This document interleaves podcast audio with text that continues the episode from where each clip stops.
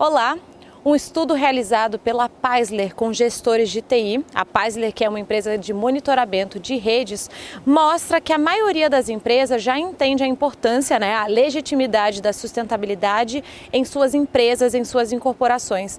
Porém, a realidade é outra. Na prática, são poucas empresas que já têm e reconhecem projetos verdes. Essa pesquisa chamada de Paisler Sustentabilidade de TI 2022 mostra que 84% das empresas reconhecem então a importância do ESG, mas só 34% já tem esses projetos verdes. E é o que você vai acompanhar agora com um dos representantes da Paisler. A pesquisa é interessante, né? Porque ela mostra que realmente as empresas estão focadas nas questões de temos que ser mais sustentáveis, temos que ser mais responsáveis com o planeta. Aí quando você pergunta para, especialmente as pessoas nos, nos departamentos de TI, eles falam queremos fazê-lo, só que até agora não fizemos nada, né? Então é uma, uma divergência muito grande entre ideia de você ser sustentável e realmente começar pensando como que eu posso ser sustentável na vida real. Na Europa, o pessoal está focado muito em tentar reduzir o número de hardware que eles estão utilizando, né? Uma pessoa que está encarregada de TI poderia pensar, eu a cada dia tenho mais aplicativos, não menos aplicativos, né? Então não é simples assim reduzir. O que acontece é tem a possibilidade de migrar para a nuvem, né? Que migrar para a nuvem realmente significa você muda o endereço da fatura do, da eletricidade, né? Mas por outro lado, é certo que as empresas que estão na nuvem, elas já têm uma eficiência muito maior do que uma empresa pequena gerenciando a própria infraestrutura, né? Essa é uma parte.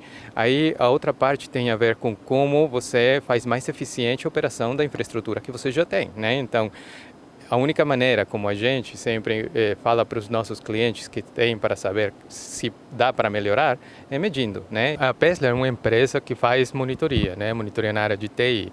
Ao longo do tempo, a gente percebeu que podemos ajudar as empresas para é, melhorarem, né, na questão de como eles estão utilizando as tecnologias deles, medindo os consumos, né. O PETG, o que o que ele faz é uma multiplataforma, né, que coleta dados, né, dos diferentes dispositivos que estão nas redes e não apenas coleta os dados. É, ele mantém um histórico de dados que ajuda para análise histórico no tempo, né? Tem detecção de anomalias, tem uma, uma questão mais é, estatística, vamos falar, para você converter, esse, converter esses dados em é, informação, informação para toma de decisão, né? Mas não é apenas isso, é também ajudar a ser proativos. Então, a nossa plataforma começa a graficar esses consumos, né?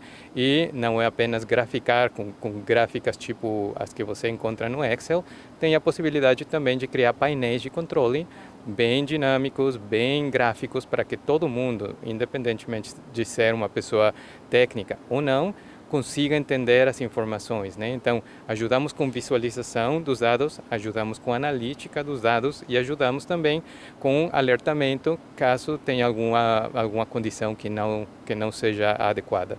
Quando perguntado sobre o futuro, David afirma que todo o trabalho que vem sendo feito aí ao longo de 2022 é na intenção de que em 2023 a maioria dessas empresas tenham não só um entendimento, mas como projetos sim voltados para o ESG. Espero que depois de um ano da gente estar tá batendo portas, né, falando com o pessoal, é, o número de, de projetos para o próximo ano dentro desses clientes que estamos pesquisando seja bem maior.